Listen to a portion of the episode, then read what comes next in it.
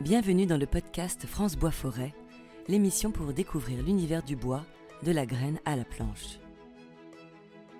Aujourd'hui, dans cette première série d'épisodes consacrés au patrimoine, nous nous intéressons à un projet pédagogique captivant, la construction de la maquette de la charpente de la cathédrale Notre-Dame de Paris avant l'incendie.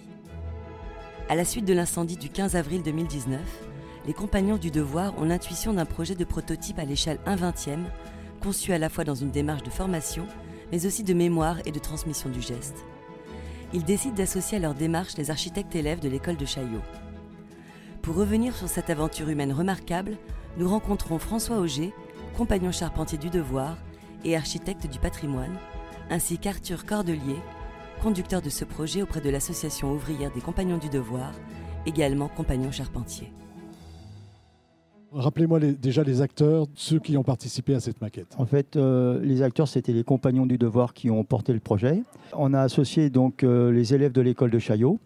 Et il y avait euh, une troisième entité, c'était les architectes en chef des monuments historiques et les architectes du patrimoine, parce qu'ils avaient fait au préalable ces fameux relevés providentiels qui nous ont permis d'avoir tous les éléments pour faire ces maquettes. Relevés providentiels qui ont été réalisés en 2015, c'est ça? Voilà, en 2015, en fait, euh, c'est deux jeunes architectes, Rémi Fromont, qui est aujourd'hui architecte en chef du monument historique à Notre-Dame, et Cédric Transo, qui est architecte du patrimoine. Donc, euh, eux, quand ils étaient à l'école de Chaillot, ils ont eu à faire, dans le cadre de leur mise en situation professionnelle, les relevés des charpentes de Notre-Dame de Paris. Ils ont fait tous les relevés de la nef et du chœur, avec tout un tas d'informations. Ce qui euh, n'existait pas avant. Ce qui n'existait pas avant. Et ça, c'était vraiment providentiel, parce que si ça n'avait pas été fait avant, on n'aurait pas eu euh, suffisamment d'éléments pour euh, restituer euh, en maquette ce qui a été fait aujourd'hui. Avant de parler de la manière dont ça a été fait, je voudrais que vous nous expliquiez un petit peu bah, la genèse du projet, pourquoi cette maquette, et puis ensuite bah, comment vous avez agrégé tout le monde autour de ce projet. Arthur et, moi-même, on a fait partie du comité de pilotage des compagnons euh, charpentiers du devoir. Et euh, bah, suite à l'incendie, de toute façon, on avait déjà une réunion de programmée un, samedi matin, je me souviens. On avait un ordre du jour, mais évidemment, face à ce triste événement, ben, l'ordre du jour, il a été un peu chamboulé. On a essayé de, voir ce qu'on pouvait faire à, notre niveau euh, par rapport à cette charpente disparue en moins de deux heures. En effet, le but, c'était avant tout un travail de mémoire. Euh, parce qu'on a perdu quelque chose ce jour-là et on avait beaucoup sur le cœur, nous, charpentiers, euh, bah, de cette charpente mythique qui aussi était un, pignon sur rue de la profession. C'est une réalité qui a traversé les âges. Et donc les compagnons charpentiers se sont mobilisés pour trouver un équilibre entre le message réel à faire passer, la formation, le cœur de, ce qu'on fait chez les compagnons du devoir, et évidemment ce devoir de mémoire qu'ont les compagnons charpentiers envers cette charpente qui a été moult fois modifiée, améliorée, etc. au fil des années, mais qui est restée fidèle à elle-même. Le projet est né tout de suite? Bah, disons qu'au départ, euh, c'était un projet qui se contentait, entre guillemets, de réaliser une maquette juste au 20e. Et comme euh, au final, Arthur a fait appel à l'ensemble du Tour de France, quels étaient les jeunes qui étaient intéressés. au final, 15 euh, se sont présentés. Et c'est là où le projet initial de la maquette du 20e se sont venus se greffer d'autres maquettes au 10e pour voir d'autres niveaux de détail. Et sont intervenus aussi les architectes pour pouvoir orienter ces niveaux de détail et, que ce ne soit pas un détail pour un détail, mais qui puisse alimenter euh, les réflexions de, tout un chacun. D'accord, donc on a la maquette, plus des détails, la maquette au 20e, c'est ça Tout à fait. Et des détails qui sont un peu plus euh, costauds, on va dire. On a un ensemble, et autour de cet ensemble, on a sélectionné des endroits, euh, donc des changements de système constructif ou des détails importants à montrer par leur conception, et on s'en est servi, on les a, on les a exportés en fait aux quatre coins de l'exposition, et qui font le lien avec des tours d'affichage, avec de la réalité augmentée, etc., pour contenter aussi ben, ben, toutes les approches, parce qu'on était une trentaine autour de, ce développement projet, et c'était très important que tout le monde puisse y trouver sa place.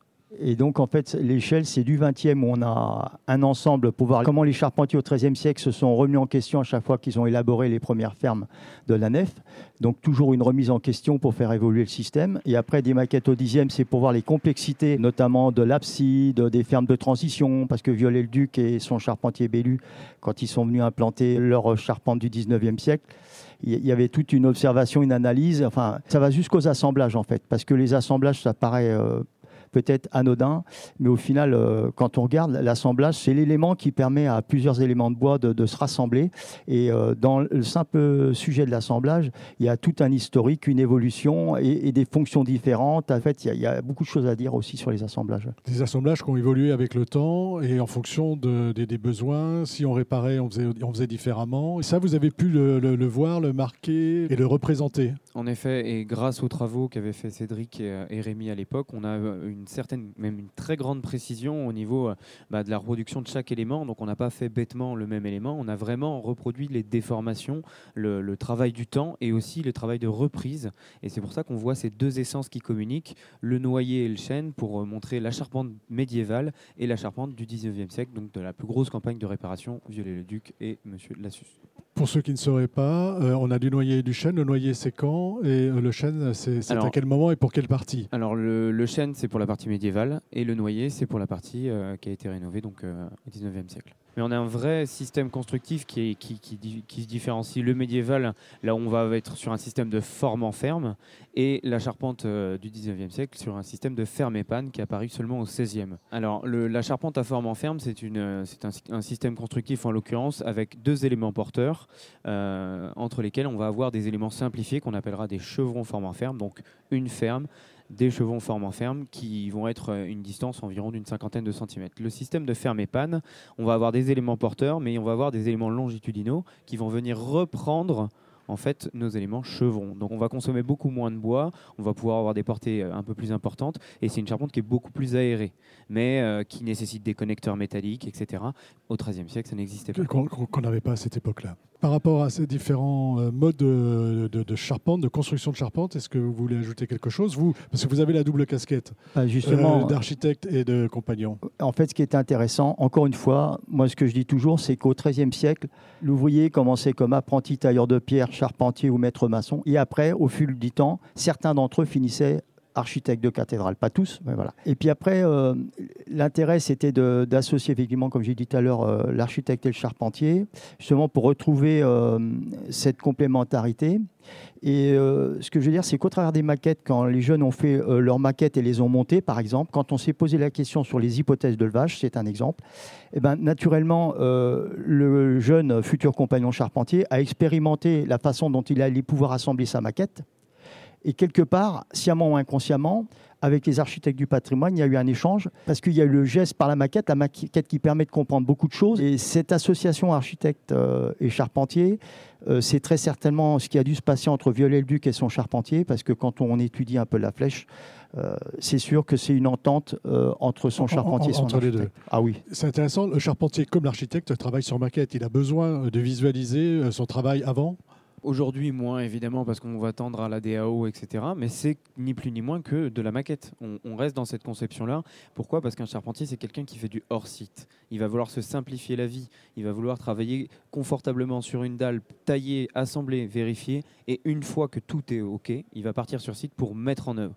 Et c'est pour ça que les interventions sont éclairées. C'est organisé. C'est ce cloisonnement qu'on a voulu aussi faire en, en faisant travailler plusieurs sites aux quatre coins de la France et en responsabilisant les jeunes et les architectes dans dans une même dynamique qu'une mise en situation professionnelle dans laquelle ils vont vivre demain.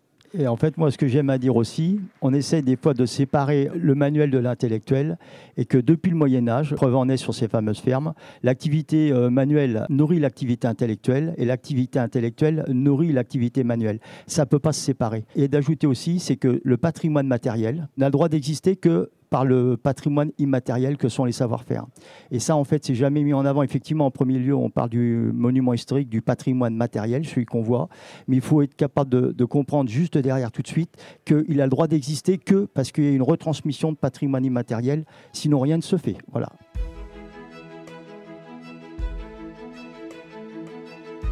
Alors on va parler justement de la manière dont vous avez transmis ce patrimoine immatériel aux jeunes avec qui vous avez travaillé sur ces maquettes. Comment ça s'est passé euh, Comment vous avez organisé Comment vous avez coordonné la réalisation de cette maquette? Au mois d'août, appel à projet on trouve les, jeunes qui avaient envie de participer au projet, on essaye de les rassembler dans certaines villes pour, euh, par exemple, la construction de la nef, du cœur, etc. Au mois de septembre, séminaire de lancement avec l'école de Chaillot, à l'école de Chaillot, explication de l'ensemble du projet, présentation des acteurs, des référents techniques, échange entre les, les, Chaillotins et donc les jeunes chez les compagnons du devoir.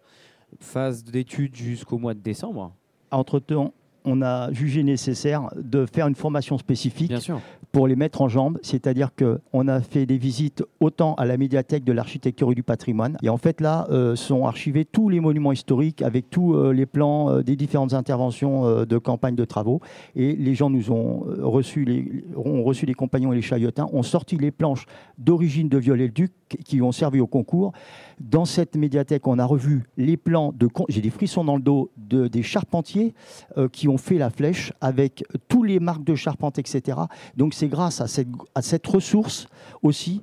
Voilà. Que Et vous donc, avez pu travailler aussi. voilà. Et donc, euh, dans cette formation spécifique, on, a aussi, on est allé à la, au Musée des Monuments Français pour voir l'exposition Hommage à Notre-Dame, avec un compagnon qui est notre encyclopédie, euh, le Breton Leport, Marcel Leport. On est allé voir des charpentes contemporaines de Notre-Dame, euh, Saint-Gilles, Saint-Leu, pour montrer aux jeunes charpentiers et architectes comment étaient réalisées les charpentes. Puis on a fait appel à des personnes comme Benjamin Mouton, architecte en chef de Notre-Dame, qui nous a fait tout l'historique de Notre-Dame, des personnes comme François Calam sur le travail de l'écarissage à la hache.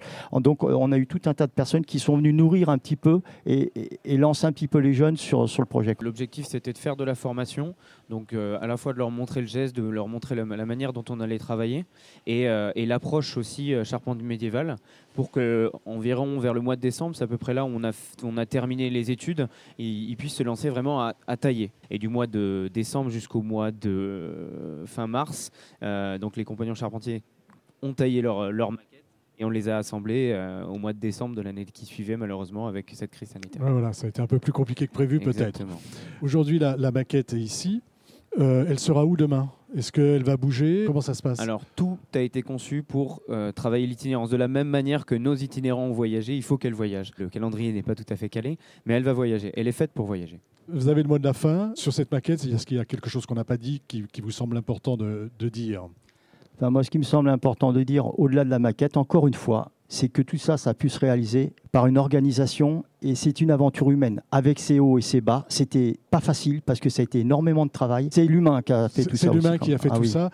Et le plaisir. Moi, j'ai retenu euh, patrimoine euh, immatériel et patrimoine matériel. Euh, merci, messieurs. Le podcast France Bois Forêt, l'émission pour découvrir l'univers du bois, de la graine à la planche. Thank you.